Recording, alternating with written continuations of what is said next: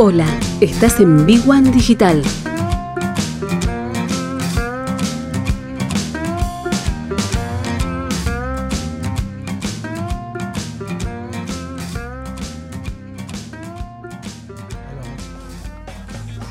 ...21 horas... ...33, sí, 33 minutos... ...seguimos en a medio camino aquí por Frecuencia Cero... ...y como todos los lunes... ...recibimos a nuestro mentor... ...profesor, consultor, artista y catedrático Luis Barrera. ¿Cómo va Luis? Néstor, qué placer saludarte. Muchas gracias por la presentación. ¿Cuántos títulos, eh? eh pero bueno, siempre decimos, eh, te, cuento, digamos, el año próximo, el, en diciembre del 2022, voy a cumplir apenas 40 años de profesional. Tremendo, tremendo, casi mi vida por eso. Sí, sí, sí, sí, Bueno, pero eso, eso habla de, lo que siempre decimos de, vos. Eh, estás en, muchos lugares al mismo tiempo, siempre bien administrando esos, esos proyectos, pero como artista, cumpliendo etapas y, logros, y como profesional, obviamente en tu rubro, en la parte este, de los números también, y siempre ahí, por ambos lados. Este... Además con, con un un fuerte, un fuerte énfasis en los emprendedores, ¿no? Sí, sí. Una pasión, ¿no? Sí, sí, sí, que es un rubro interesante. Bueno, eh, es interesante en cualquier lugar del mundo, pero en la Argentina más. No, y acá sí. Acá las que vos te encontrás son muchas y realmente los emprendedores argentinos eh, tienen esa, esa picardía, esa cuota de ver cosas que otros no ven. Sí, exacto, exacto, exacto. exacto. Y muchas veces reflexionamos, y lo hemos hablado más de una vez en tu, este, en tu programa, sobre el tema de, bueno, ¿cuándo es conveniente tomar deuda o no? Exactamente, una pregunta que, a mí la verdad a veces me, genera un incertidumbre total porque uno también como emprendedor, pero cuando se encuentra con colegas, con pares, pasa lo mismo. No hay una idea clara de cuándo es momento para endeudarse, capitalizarse, financiarse. Bueno, y acá es donde aparece vos. Hay algunas herramientas técnicas que vos podés eh, saber. La primera de ellas es eh, qué vas a hacer con el dinero. Es decir, el negocio financiero siempre es un negocio que se hace al revés. O sea, primero vos tenés que tener un destino específico para tomar la deuda.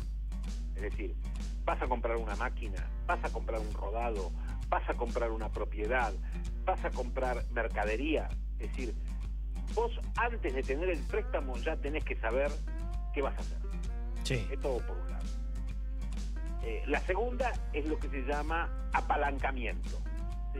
¿Y qué es el apalancamiento financiero? Cuando la tasa de financiamiento es inferior al rendimiento que te dan esos fondos en tu propio proyecto. Sí. Entonces, ahí es donde vos decís, bueno, a ver, ¿contra quién competimos? ¿Cuál es tu principal competidor hoy? Bueno, fundamentalmente la inflación. Entonces, si vos conseguís un préstamo de los entes oficiales a tasa fija al 24% anual, tomalo porque siempre vas a ganar. Sí, sí. No sé si me explico. Y más si compras una máquina que te aumenta la productividad. Sí. Entonces, ahí tenés eh, un, primer panorama de qué hacer con el dinero cuando vos tenés la oportunidad de tomar deuda. La segunda, la, segunda razón y fundamental es que tenés que tener lo que se llama la capacidad de repago. Nunca es conveniente tomar deuda si no sabes si la vas a pagar. Exacto. cuando muchas veces yo escucho a algunos emprendedores, no, porque yo no quiero tener deuda. Y no, y eso no es así. Hay que tomar la deuda inteligentemente. Sí. Eh, es decir, Tomar deuda significa dos cuestiones. Primero, honrar los compromisos. Los que están en el mercado financiero y tienen un veraz impecable, bueno, mirá, este, esto algo, algo habla bien. Porque si durante, yo digo muchas veces, cuando viene algún cliente nuevo y es una SRL que tiene más edad que yo, 50 años, le digo, yo tengo más para aprender que para enseñar en ese caso. Sí, exacto. En, la Argentina, digamos, que sobrevive una pyme 50 años ya es mucho, ¿no? Sí, sí, sí, sí, sí. Ahora, entonces, es, eso... este es el, mecanismo, digamos, bueno, ¿cuándo es conveniente tomar deuda? Y bueno, es conveniente en determinadas circunstancias.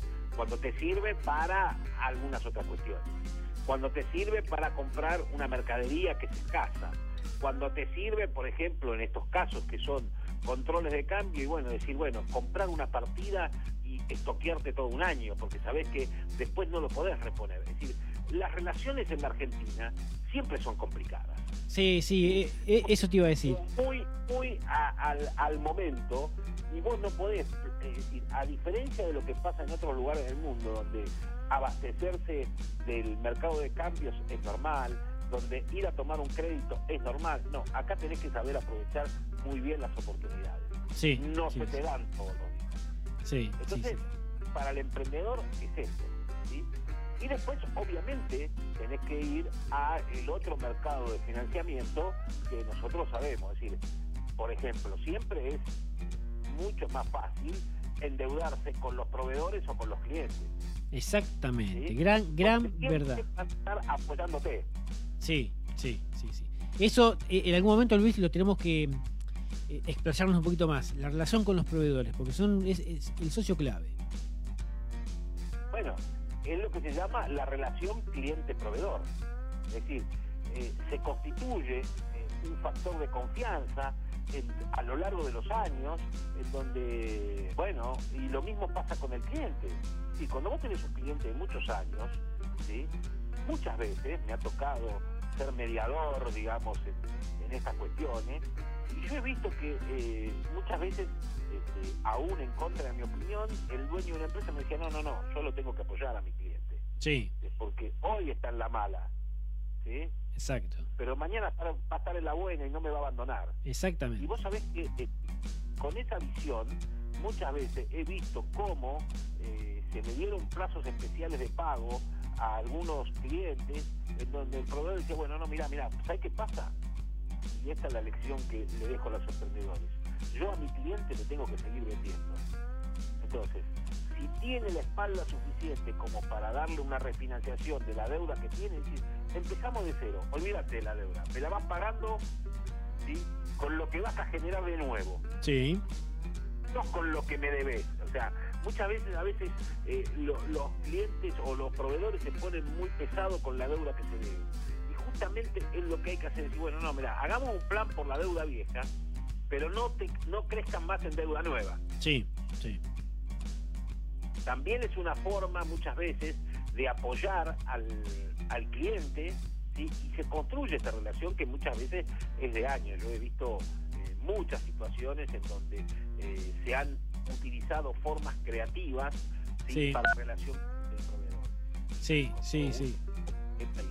Te doy algunos otros ejemplos eh, que se, dan en, el día a día, ¿no? Y por otro lado, obviamente, eh, nadie se hace amigo del banco. Nunca esperes que el banco te dé una solución amistosa. Exactamente. Los bancos hay algo que hacen eh, no, este, no tener una relación amistosa. Hay un viejo dicho que dice, el banco te presta el paraguas ¿sí? cuando hay un día soleado, pero en cuando te empieza a anular, te lo empieza a pedir de vuelta. Es una gran verdad, Luis. La próxima semana vamos a hablar de, de la relación con los proveedores más específicamente. Como no, con todo gusto, va a ser un placer y seguimos reflexionando con estos temas que le decimos, hoy en la Argentina como siempre decimos, es tierra de oportunidades. Sí. Eh, te, cuento muy breve esta.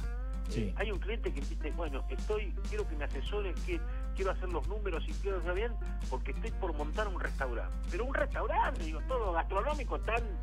Sí. Es el momento.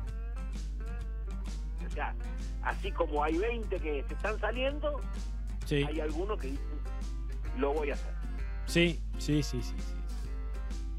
En este país eso es una gran... Para los emprendedores, dejarle este mensaje de esperanza que hay oportunidades para hacer. Luis, impecable. Nos reencontramos en siete días. Un gran abrazo, Néstor. Ahí estaba Luis Barrera.